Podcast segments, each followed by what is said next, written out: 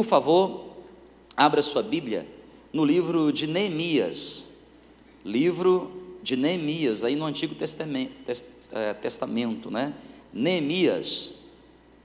Esdras, Neemias, Esther, Jó, Salmos. Então, se você achar Salmo, está mais ou menos no meio da Bíblia, você volta um pouquinho mais, você acha Jó, volta um pouquinho mais, você acha Esther, volta um pouquinho mais, assim você acha Neemias. Às vezes é um livro que passa despercebido, porque ele tem poucos capítulos, não são muitos capítulos, e os capítulos são curtos. Tá? Então, está ah, ali, depois de Esdras, Esdras, Neemias, Jó, ok? E Salmos. Eu quero ler com os irmãos aqui somente os três primeiros versículos, para a gente meditar na palavra de Jesus, porque a palavra de Jesus é tudo para a nossa vida.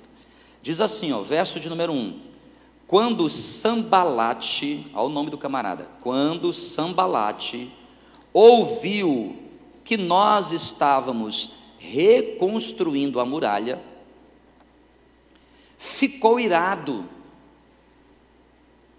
e indignado e começou a zombar dos judeus. Na presença de seus irmãos e do exército de Samaria, ele disse: O que é que esses judeus fracos estão fazendo? Vocês vão permitir que eles continuem? Será que vocês, será que vão oferecer sacrifícios? pensam que pode acabar a obra num só dia? Será que as pedras, será que as pedras que foram queimadas poderão renascer daqueles montões de pó? Tobias, isso quem falou agora há pouco foi Sambalate, verso 3. Tobias, o Amonita, estava com Sambalate porque Sambalate sempre anda com Tobias, e você vai entender isso hoje. Tobias, o Amonita, estava com Sambalate e disse: Mesmo que reconstruam, se vier uma raposa, derrubará aquela muralha de pedras. Deu para você entender aqui o que o texto está dizendo? Neemias capítulo 4, versos 1, 2 e 3. Para mais informações a respeito do texto, é importante você, antes de dormir hoje, dar uma lida no capítulo 2, por exemplo.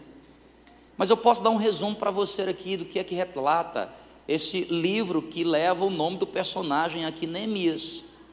Nós estamos no período do cativeiro babilônico. O povo de Deus experimentou dois grandes períodos de, de, de cativeiro, que a gente chama de escravidão, de aprisionamento. Dois grandes cativeiros. O primeiro deles mais longo, 430 anos, que é o cativeiro egípcio. Esse é o que a gente conhece mais. Aí Deus então levanta Moisés para resgatar o povo daquele lugar. E Moisés é muito conhecido porque foi ele que abriu o Mar Vermelho. Depois de Moisés, vem Josué. Josué então lidera o povo na conquista de Canaã. Cerca de 15 anos eles levaram ali para conquistar toda Canaã. Começa com Jericó, passa para Ai, e aí eles distribuem as terras entre todos os israelitas, que eram, são 12 tribos. E depois ah, disto, né, desse momento em que Josué conquista, ah, Josué então morre, a Bíblia diz que ah, o povo passou ainda a servir a Jesus, ah, no caso aqui na expressão de Jeová, o Deus do Antigo Testamento, e ainda serviu a esse Deus toda aquela geração que vivia com Josué e também a geração seguinte. Todavia levantou-se uma terceira geração, diz lá em Juízes capítulo 2, que não conhecia o Senhor. E aí começa um período de, de senoide, eu vou dizer assim, no, na história do povo de Deus. Que ora eles estavam por cima, ora eles estavam por baixo. Por quê? Porque ora se levantava um juiz que fazia com que o povo fosse levado à presença de Deus e o povo fazia o que era certo e Deus abençoava. Ora se levantava um juiz que não fazia tão bem assim e o povo caía. Foi então que vem o tempo dos reis.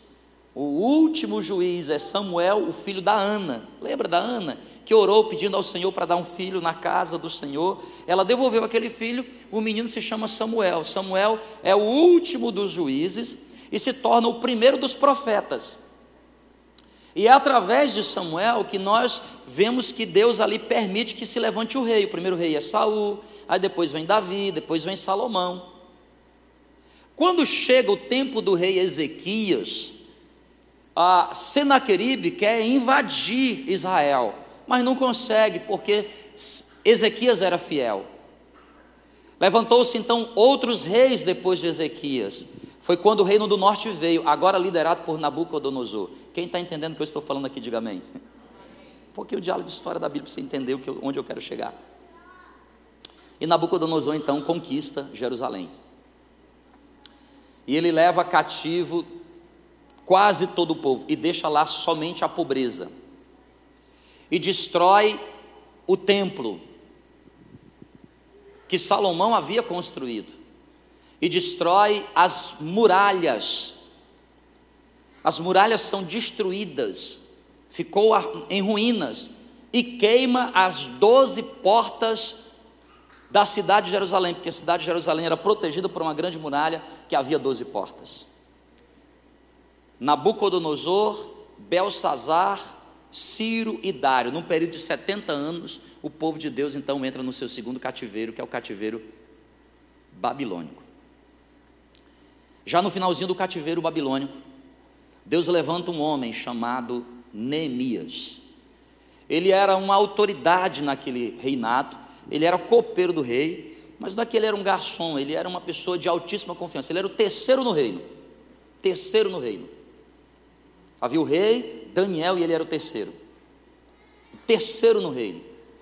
E Deus então toca no coração daquele imperador e permite que Neemias retorne para Jerusalém para reconstruir a cidade de Jerusalém, reconstruir os muros de Jerusalém. Neemias foi o reconstrutor desse muro. E a Bíblia diz que ele fez isso em 52 dias. Sabe, querido, a nossa vida também é, está sempre em reconstrução. Porque, vez por outra, o inimigo se levanta e destrói coisas ao nosso redor. A vida de alguém que serve ao Senhor não é uma vida que está pronta. Nossa vida está sempre em construção. Às vezes você está construindo o seu casamento, a sua família. Às vezes você está construindo a sua carreira profissional, construindo o seu ministério construindo a sua vida espiritual, andando com Deus. A vida está sempre em construção. Todas as vezes que nós estamos num processo de construção na nossa vida, todas as vezes, isso é lei. Ou seja, acontece sempre. Não existe aqui uma exceção, é sempre. Todas as vezes que você está num processo de construção, de reforma ou reconstrução em algo na sua vida, você precisa estar preparado, porque os opositores se levantarão. Quem é que vai se levantar, gente? Os opositores. Quem são os opositores? O nome já está dizendo aquilo que se coloca contra, aquilo que, é de, que vem de maneira contrária. Eu quero chamar muito a sua atenção, porque todo processo de reconstrução existe oposição, oposição é uma coisa, e existe opositores. Oposição é tudo que é circunstancial.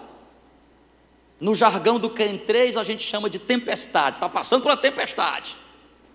Uma tribulação, são circunstâncias.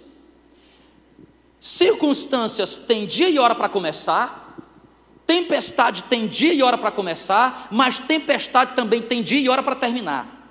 Por isso, o maior segredo daqueles que querem vencer as tempestades é perseverança, estabilidade. Quem tem estabilidade, quem tem perseverança, vence qualquer tipo de tribulação. Por que, que vence qualquer tipo de tribulação? Porque, como eu disse, as tempestades da vida são como as, como as tempestades que a gente enfrenta. Agora há pouco eu estava na estrada e enfrentei uma tempestade. Ela tem dia para começar, ela tem hora para começar, mas ela também tem hora para terminar. As tempestades elas vêm para mexer com as nossas emoções e às vezes fazer com que a gente tome decisões as quais a gente se arrependa delas.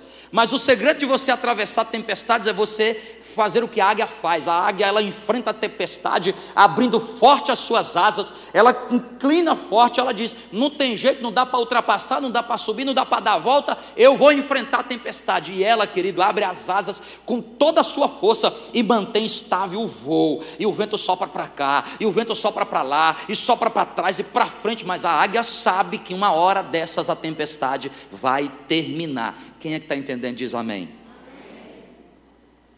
Seja forte, corajoso, seja perseverante, e você vai vencer as oposições. Agora, isso são as oposições. Oposições são diferentes de opositores. Porque opositores são pessoas. E opositores não passam com o tempo. É exatamente nesse contexto que a gente chega a Neemias capítulo 4 dois personagens que aqui se tornam até mais famosos do que o próprio Neemias. Esses dois personagens são conhecidos na teologia de maneira até mais profunda: Tobias e Sambalate. Quem é Tobias e Sambalate? Tobias e Sambalate representam os opositores da nossa vida. Sambalate vê Neemias reconstruindo os muros e diz assim: quem foi que autorizou esse camarada a fazer isso? Quem ele pensa que é para reconstruir isto? Tobias chega e fala assim: ah, aí são judeuzinhos fracos. Deixa eles reconstruídos, porque se vier uma raposa, se vier apenas uma raposa, com um soprinho de raposa, essa muralha vai cair. Mas a Bíblia diz, querido, que Neemias reconstruiu aquela muralha em 52 dias, em menos de dois meses. Sabe por quê? Porque Deus estava presente. Quando Deus está presente na nossa vida, os milagres acontecem. De maneira sobrenatural, aquela muralha foi reconstruída em menos de dois meses. E é diante desse contexto que eu quero nessa noite aqui, na autoridade do nome de Jesus. Quase não consigo chegar, hein? Mas cheguei. Eu enfrentei oposições, mas eu venci, estou aqui, porque eu quero, na autoridade do nome de Jesus, pregar nessa noite debaixo desse tema. Opositores que preciso lidar. Opositores que precisam o que, gente? Você pode falar bem alto, bem forte? Como é que é? Eu só não entendi a parte que ficou alta assim. Qual é a parte do alto que você falou, né? Vou dar outra chance para você. Eu disse bem alto. Bem alto quer dizer bem alto. Um, dois, três. Sempre tem um que não fala nada, né? opositores que eu preciso lidar. A gente encontra em todo lugar. Opositores que eu preciso lidar. É diferente de oposições.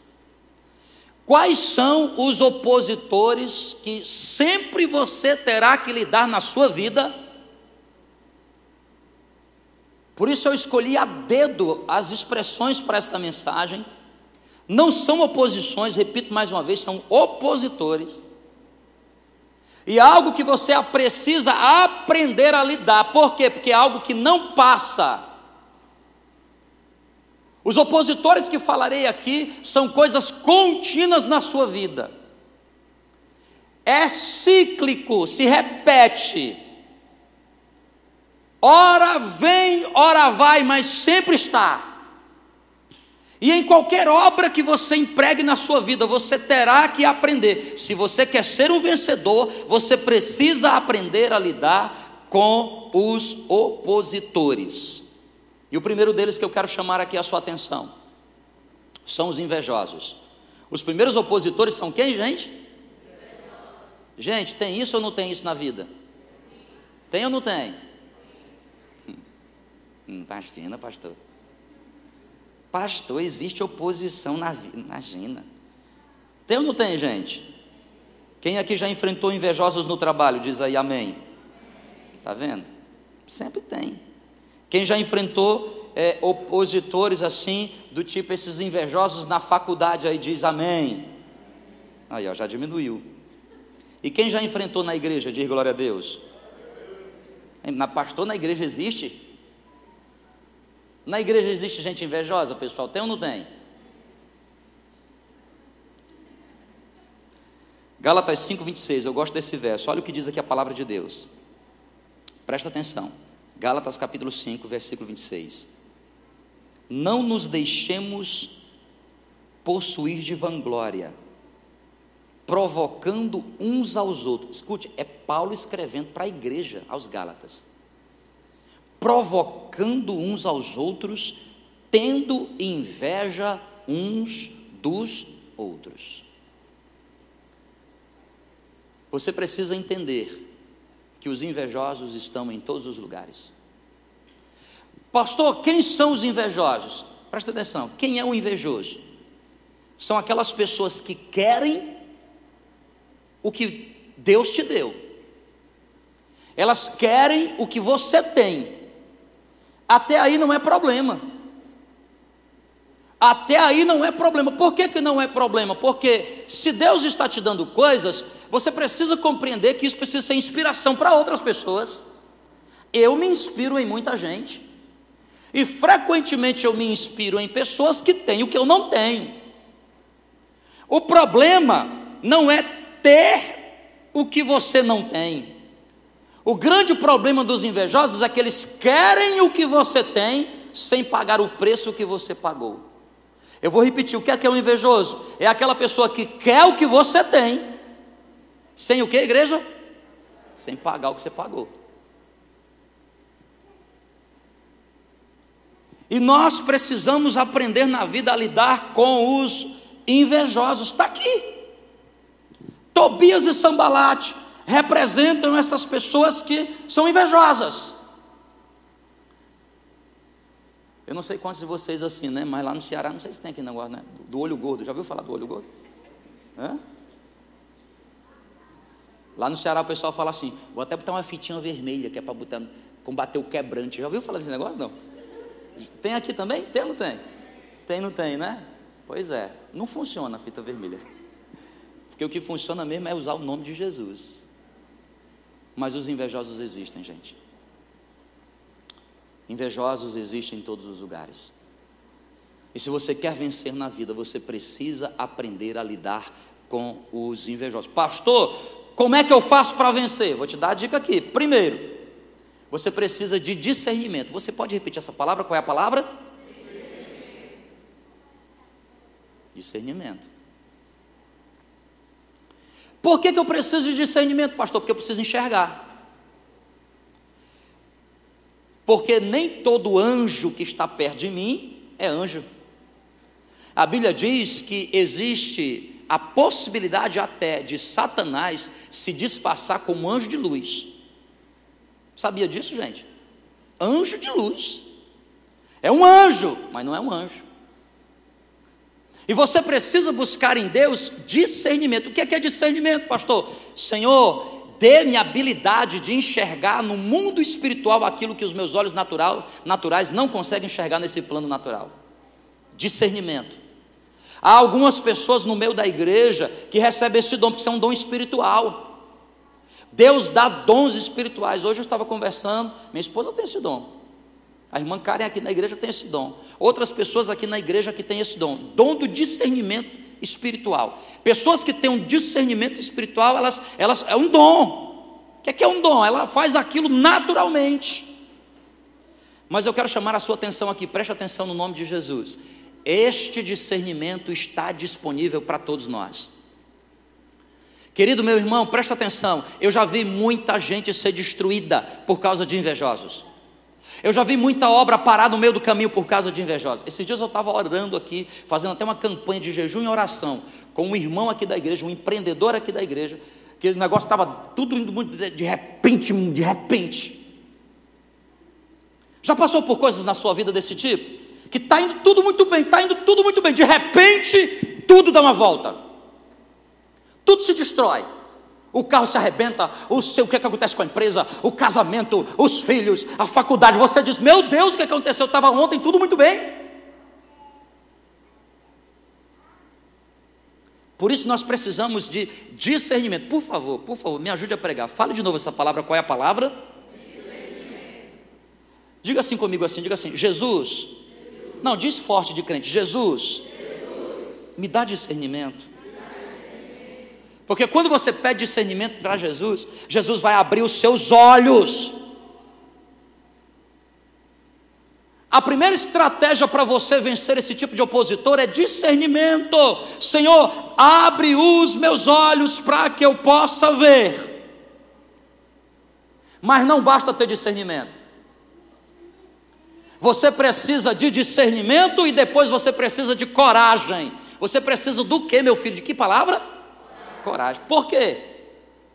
Porque esse tipo de opositor você não pode tolerar. Tolerar. Hum. Não pode o que, gente? Torelar. Você não pode torelar. Torelar você pode, só não pode tolerar. Vocês estão entendendo? Por que, que a gente precisa de coragem? Escute aqui, ó. Por que, que a gente precisa de coragem? Porque com invejosos não se brinca, com invejosos se elimina, com invejosos não se brinca. Por que, pastor? Porque você precisa compreender que por trás de um invejoso há uma potestade maligna, muito forte, poderosa que está atuando.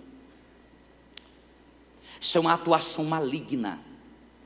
Queridos, quantas vezes nós começamos a enxergar, sabe, na nossa vida, os invejosos, mas a gente não tem coragem de se desviar deles.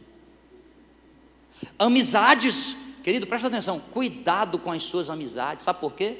porque você se torna a média das cinco pessoas que mais você convive. Eu já vi muita gente, eu já vi muita gente cair por causa de amizade. Amizade. Mas é o amigo da onça.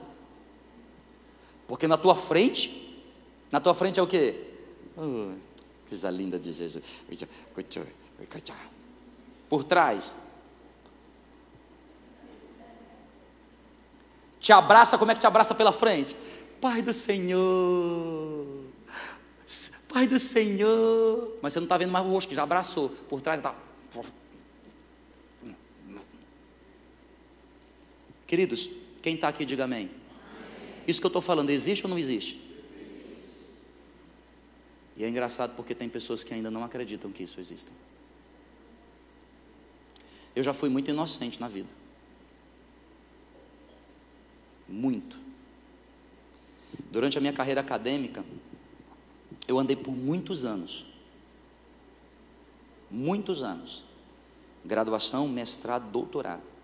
Muitos anos. Eu estou falando de mais de uma década. Com uma pessoa que ela tinha na vida dela esse espírito de inveja. E o que é que é inveja? A pessoa quer aquilo que Deus te deu, sem pagar o preço que você pagou. Você não é uma inspiração para ela. Porque quando você se torna inspiração para alguém, alguém diz assim: Eu até quero chegar onde você está. Por favor, me ensina qual é a trilha, qual é o caminho. Mas os invejosos, eles não querem saber da trilha, eles querem o resultado. Eles querem assim: Eu quero o que ele tem, eu quero o que ela tem.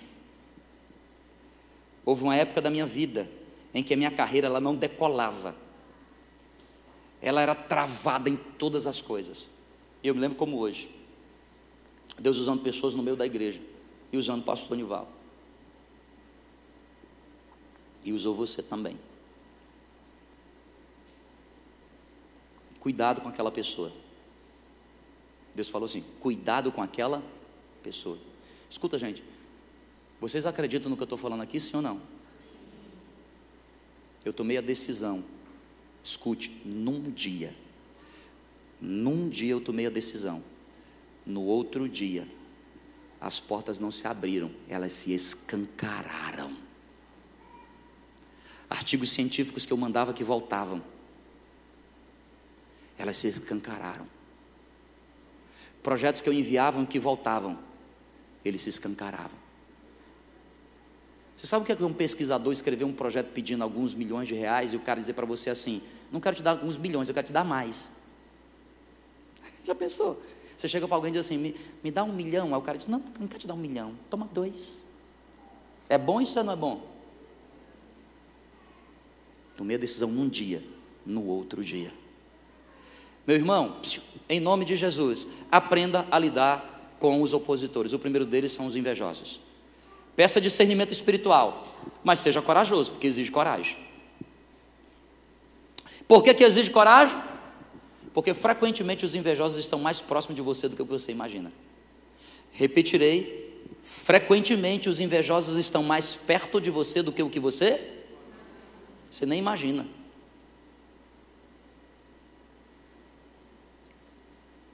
Sabe por que, que o laço da inveja é tão poderoso? Escute, sabe por que, que o laço da inveja é tão poderoso? Porque é uma ligação de coração com coração.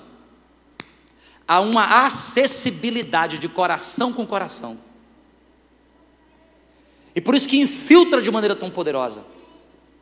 E por isso que acontece de maneira tão profunda. Escute, peça discernimento a Deus. E quando Deus lhe fizer enxergar Decida, diga assim: a partir de hoje, acabou. Quem está entendendo aí diz amém.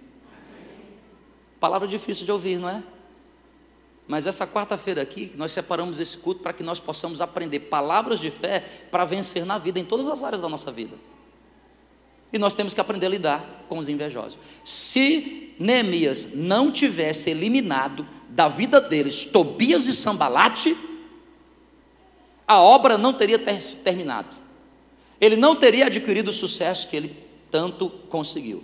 Segundo tipo de opositor que você precisa aprender a lidar na vida são os críticos. São quem, gente? Os?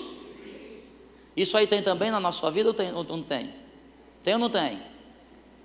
Presta atenção, olha que versículo lindo e maravilhoso. Presta atenção que a palavra de Deus nos ensina no Salmo capítulo de número 140. 140. Se você tiver uma Bíblia ou um smartphone, abre aí para mim. Deixa aqui no telão do jeito que está aqui, mas presta atenção. Salmo, capítulo 140, verso de número 3. Presta atenção.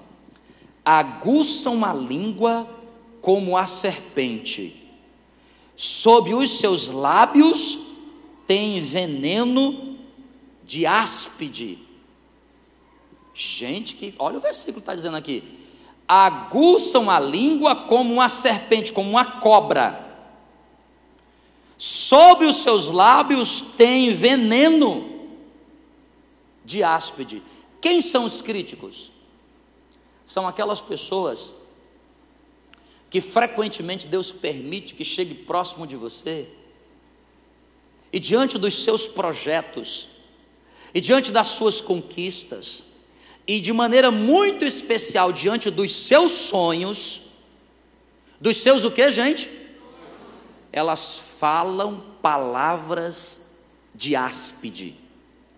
Elas jogam críticas é que essas críticas não são quaisquer tipo de críticas, são críticas para destruir, são, escute, querido, estou falando hoje aqui na autoridade do nome de Jesus, eu venho aqui debaixo do sangue de Jesus. Essa palavra aqui é uma palavra de exortação do ponto de vista espiritual da nossa vida. Você precisa entender que por trás de todas essas coisas existe a ação poderosíssima de Satanás, e ele não brinca. Porque a Bíblia diz que ele vem para roubar, para matar e para destruir. Cuidado! roubar, matar e destruir aquilo que Deus colocou sobre a sua vida. Críticos, pessoas que só chegam perto de você para criticar. Pessoas que nunca têm uma palavra de vida de esperança. Salomão nos adverte em Provérbios, ele diz: há palavras que são de vida, mas existem palavras que são palavras de morte. Sabe aquela pessoa que você chega para ela e diz assim: Olha, olha o que Deus colocou, olha o meu sonho. Aí a pessoa, isso aí vai dar certo não. Ei, ei, volta para volta a terra. Você está na lua demais. Eu já contei uma historiazinha aqui para os irmãos e vou repetir, que alguns talvez não tenham ouvido. Mas uma vez eu comprei um carrinho, comprei um carrinho. Era o que eu podia comprar. Era o meu carrinho. Primeiro carro que eu comprei. Um Corcel 2. Vocês sabem o que é o Corcel 2? Corcel 2, carro bom, gente. Pense num carro bom. Bom demais para você vender. Comprei o carro. Eu sempre gostei de carro sedã. Eu amo carro sedã. Ando hoje de carro que não é sedã, mas eu, meu, gosto. Sedã. É bom demais, é confortável. É ou não é? Espaçoso. Gosto daqueles carros barcona, sabe? Parece uma barca. O meu Corcel 2 era muito assim. Você passava numa lombada, depois que passava numa lombada ele ficava. Mais dois quilômetros, né? Porque a suspensão era muito ruim. Mas hoje, entendeu? Nossa, velho, acharam o carro. Gente, olha, isso é uma relíquia. Raildo está aí, né, hoje. É, olha aqui, isso é uma delícia, gente. Isso aqui, isso aqui ele não é, nem, ele, nem, não, ele não foi sempre assim, tá, gente? Tá bom? Ele era pior. Porque esse vidro aqui quebrou uma vez, eu botei um, um plástico amarelo que eu não tinha dinheiro. Eu ia para a igreja assim. E foi esse carro que eu, quando eu conheci você. Quando eu conheci a Kelly, né, a gente começou a namorar, a gente se conheceu no acampamento, aí eu fui encontrar com ela, queria encontrar com a mãe dela, conhecer. E eu fui num Corcel 2. Anos depois, depois que a gente casou, ela falou assim: Olha, Jean, eu vou falar agora para você. Quase que a gente não começava o namoro. Quando eu vi aquele seu carro, ela falou: Você acredita que essa mulher falou desse jeito? Eu falei: Bicha interesseira. Né? Aí eu falei: Pô, eu também tenho um segredo para te contar. Pois conte. Pois aquele carro que eu fui no encontro, aquele Corcel 2, não era o meu, era de um amigo meu. Porque o meu era pior. Ainda bem que eu fui no amigo meu, né? Que ainda era mais ou menos arrumadinho, não tinha o vidro amarelo e tal. Mas tá bom, irmão, tire. Precisa de tanta humilhação. né? E eu comprei o carro, cheguei com essa na igreja, cheguei na igreja. Como é que um jovem chega na igreja quando ele compra o primeiro carro, né? Um jovem. Tinha vinte e poucos aninhos, sei lá, vinte anos. Cheguei na igreja, né? Como é que você faz? O peito até cresce, né? Pai do Senhor. Fui no cu de jovens. Aí eu fui no cu de domingo. Comecei a... Como é que o homem faz quando compra carro? Como é que o homem faz? Vem cá, vem cá. Vem ver aqui, cara. Vem ver aqui, vem. Olha aqui o cara, olha aqui. Que que é isso? Câmbio manual. Vidro na manivela. Vem aqui. E como é que os homens fazem? Né? Nossa, mano, o que, que é isso? Essa roda? Que é isso? Não, não, 17, 17. Que que é isso? Não é assim que os homens fazem? A mulher não está entendendo nada, né? É, é, mais mesmo quando vocês compram um sapato e vai mostrar para ela assim, é um escarpão. Para nós é a mesma coisa. Só que a gente fala da roda de liga leve. Não é assim não é assim? E a gente fala lá. E aí, eu mostrando o carro, todo mundo, ei rapaz, que é isso, vamos dar uma volta. De repente chegou um, uma pessoa lá, ficou assim, olhando o carro assim. E eu observei, né? Eu disse, aí irmão, vem ver aqui. O, o irmão lá, o seu fulano, ficou olhando assim, deu uma volta no carro. Aí eu falei, nossa. Ele pergunta assim, que ano é esse carro? Primeira pergunta dele, eu falei, 82. Eu sou de 77, ele é mais novo que eu. Aí ele falou, hum, fez assim, hum. Gente, quando ele fez, hum, aquilo foi uma seta no meu coração. Eu já, aí já viu dentro de mim assim, nossa, besteira. Aí ele perguntou assim, que motor é esse carro? Aí eu disse, olha, eu não sei. Ele disse assim, levanta aí o capô, não é Renault não, nesse motor? Esse motor é Renault? Aquele motor francês Renault? Eu disse, não sei. Quando eu abri o capô, ele, hum. Quem é que está entendendo aí? Diga glória a Deus. Era o meu sonho.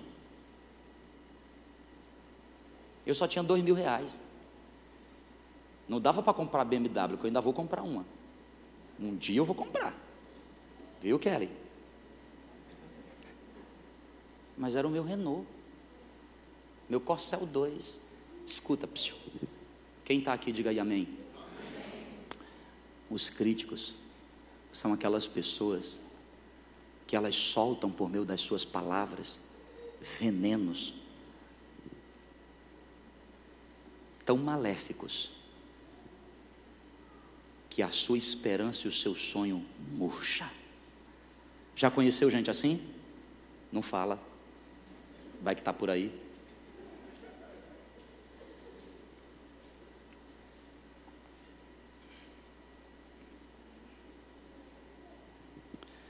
Cuidado com os críticos.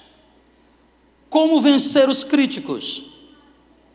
1 Tessalonicenses capítulo 5, verso 21 diz assim: Ouvi tudo, mas retenha somente o que é bom.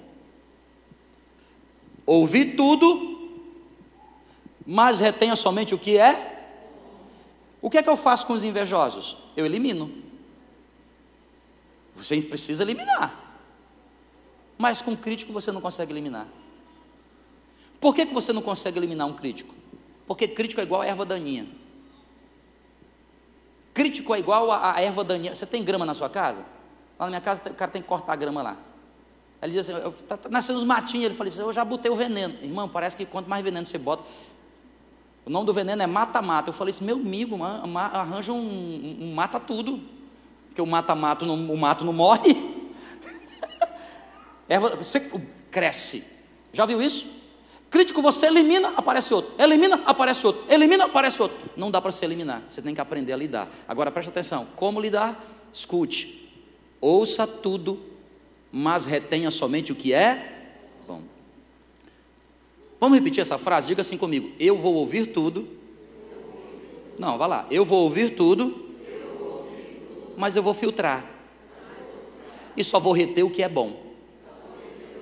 Presta atenção, nós estamos aqui na região norte. Eu sou nordestino, nunca gostei muito de peixe. Porque peixe de mar eu não gosto muito. Porque a gente ia nas peixarias lá em Fortaleza, e você, para comer peixe, você tinha que ir né, na peixaria, você vai na peixaria depois você volta para casa, porque não, o bicho te impregna. Fica aquele cheiro de peixe, conhece o que eu estou falando? Aquele cheiro de peixe, não dá para ir para lugar nenhum. Quando eu cheguei aqui nessa região, em 2011, Todo mundo, eu vou comer o tambaqui, o tambaqui, o peixe, o tambaqui. Eu falei, não, não é comigo não. Gente do céu, lá em casa nós comemos direto esse negócio, esse trem. É bom demais. E um dia desse eu, eu fui na, no, no, aniversário de um irmão, não era aniversário, era não sei o que lá, e estava acontecendo lá, e aí o, o, o, moço lá chegou com peixe, até aprendi como é que, como é que faz para saber se o peixe está fresquinho, pelo zóio, zóio com Z. Olha aqui no oi, e pai, e ele, ele fez um negócio na brasa, gente do céu, ele falou assim, pastor tem tiquitico, ticar. Não é isso que fala? Ticar. Você tica o peixe todinho, porque ele tem muito espinho. Eu disse, como é que eu vou comer esse negócio? Nós vamos ticar, ticar. Eu disse, meu Deus do céu, vou me engasgar aqui, não é possível. E você comeu aquele trem, é bom demais. Eu esqueci o nome do peixe. Mas o que, é que eu estou querendo falar para você aqui? Ó? Psiu, presta atenção. Psiu. Quem aqui gosta de peixe aí? Diz aí amém. amém. Quem gosta de tambaqui, diz glória a Deus. Glória a Deus. Um tambaqui depois desse culto, não é não, irmão? Com vinagrete, hein? Hum? Quem está de jejum entrega depois logo esse negócio. Oh, Jesus amado. Deus toca no coração da minha esposa. Assim. Mas presta atenção aqui. Escute. Como é que você come peixe? Você não come peixe igual come filé mignon. Como é que você come bife? Você nem mastiga direito.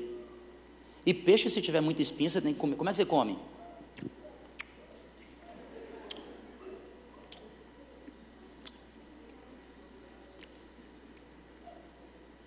E ele tinha que ticar do bicho todinho. E era cheio de espinha que eu vi. E eu fiquei. Uhum. E aí, pastor? Uhum. Delícia. Engole. Daqui a pouco. Como é que você come peixe? Todo é, é assim ou não é assim? Cabreiro não é cabreiro, não é cabreiro, não é cabreiro. Você fica assim, ó. Você engole, você pega ali o, o tambaqui, você, você tira lá a costelão dele, você engole a espinha? Como é que você faz com a espinha?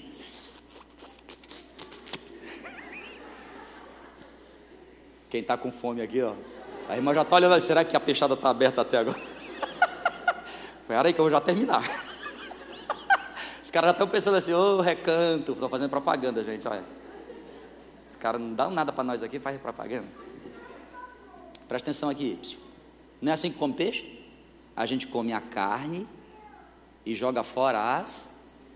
O que é que a gente joga fora? As É assim que nós devemos fazer com os críticos. Ouvir tudo, põe um filtro, retém o que é bom e o que é ruim.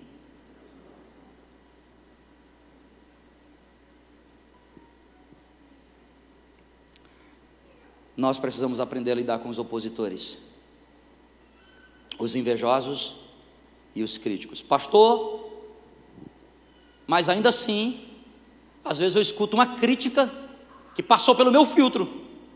Passou pelo meu filtro. E a Bíblia diz assim, ó: "O que condena o homem não é aquilo que entra pela boca, mas o que condena o homem é aquilo que sai pela E às vezes existem palavras venenosas. Gente, você consegue entender que isso, é, isso aí é completamente espiritual? A Bíblia chama isso de seta. É uma palavra tão particular, tão direcionada para você, para o seu coração, que ela vai como uma flecha, ela vai como uma flecha e pluque no teu coração. E você chegou super para cima, daqui a pouco você nem consegue perceber, você está super para baixo. Semana passada, segunda-feira da semana passada, terminamos aqui os três cultos, eu estava tão feliz, irmão. Tinha passado por aqui mais de 600 pessoas nos três cultos. Eu estava feliz. Oi, Senhor Deus. Vamos, meio pandemia, na pandemia, gente.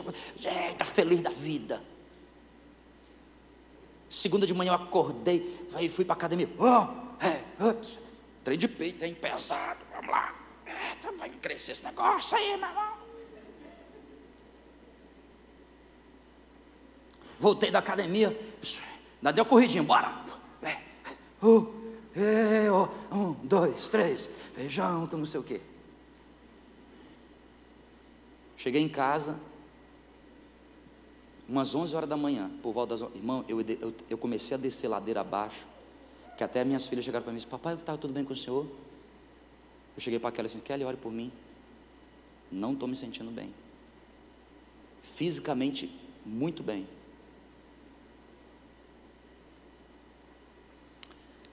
Há palavras que o diabo manda e elas são específicas, elas são forjadas no inferno, são armas que vêm, querido, para minar o seu coração e pá!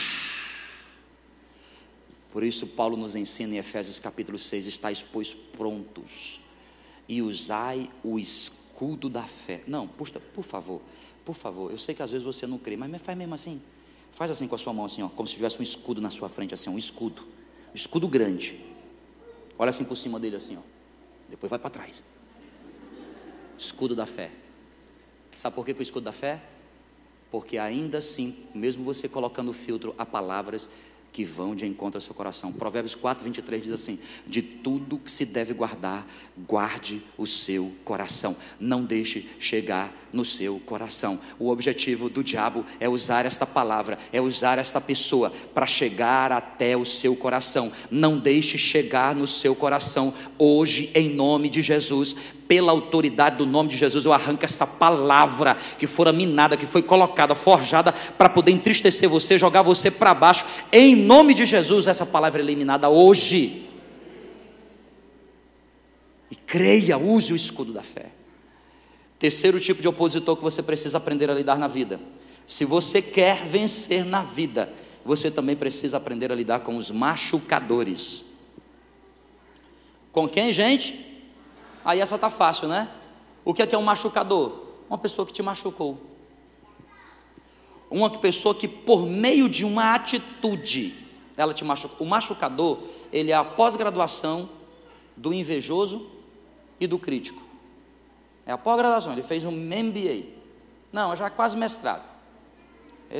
É o machucador. Por quê? Porque o crítico, ele te machuca com palavras. O machucador, ele te machuca com atitudes. Escute, às vezes o crítico, ele não é intencional, mas frequentemente o machucador é intencional. E aí que vem um veneno mais profundo, porque ele, ele veio com maldade. Machucadores. Pessoas que você tem que aprender a lidar na vida são machucadores. Pessoas que te machucaram profundamente. Elas machucaram você com atitudes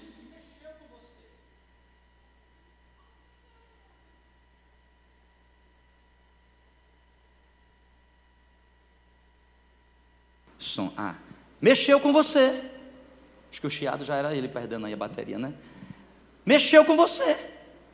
E mexeu com você profundamente. A atitude acabou com você, destruiu você. Machucadores. Olha o que a palavra de Deus nos ensina em Provérbios, escute aqui, Provérbios capítulo 12, capítulo de número 12, verso de número 16. Provérbios capítulo 12, verso de número 16. Diz assim: A ira do insensato num instante se conhece, mas o prudente se desvia da ofensa. O prudente se desvia da ofensa. O que é que eu estou querendo dizer para você aqui? Presta atenção, querido. Desvie-se das pessoas que de alguma maneira te machucou profundamente.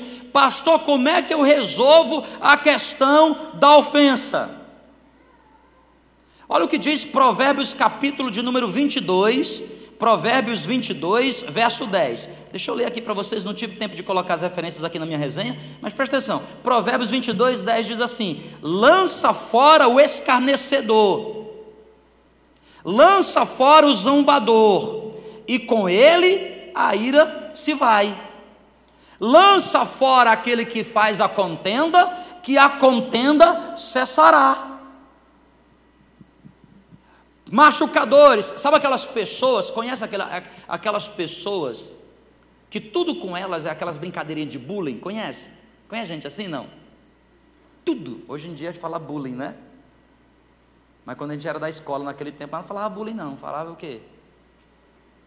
A gente nem falava, só chorava. Eu desceu, vai. É. Já leu o Salmo 1? Bem-aventurado o homem que não anda no conselho dos ímpios, não se detém no caminho dos pecadores, mas também não se assenta na roda dos. Você sabe o que é um escarnecedor? O que é que significa essas palavras? Escarnecer, gente, a melhor maneira de você entender. Sabe aqueles ralos que a gente tem em casa de ralar queijo? Sabe? Você pega o parmesão assim, porque já que não vai ter tambaqui, podia ter uma macarronada, né? Bolonhesa, aí com parmesão não fica bom? Não fica bom, não? Pega aquele ralador, você pega o ralador. Aí o que, é que você vai fazer com o ralador? Você faz assim, ó. Porque hoje em dia você tem um esfoliante, né? De vez em quando minha esposa passa assim, eu falei assim, nossa, como é gostoso esse negócio demais. Não é esfoliante, é ralador. Que vai ralando até a carne viva aparecer. Isso é gostoso, gente? É gostoso ou não? É bom ou não é bom? E com metiolate? Mas não desse novo, dos antigos. E hoje em dia o metiolate é Nutella. Estou falando de metiolate raiz. Que tua mãe colocar em você e dizer assim: não pode chorar. A lágrima descia. Está chorando? Eu disse: não, mãe. Está ardendo? Não, mãe. Metiolate hoje em dia. Nutella, Nutella. Nem sei se é metiolate. Vou analisar esse negócio. Não se assente na roda dos escarnecedores. E eu preciso finalizar que o tempo aqui estourou, mas preste atenção. Qual é o segredo de você lidar com essas pessoas? Aí é o perdão. Perdão. Porque o perdão,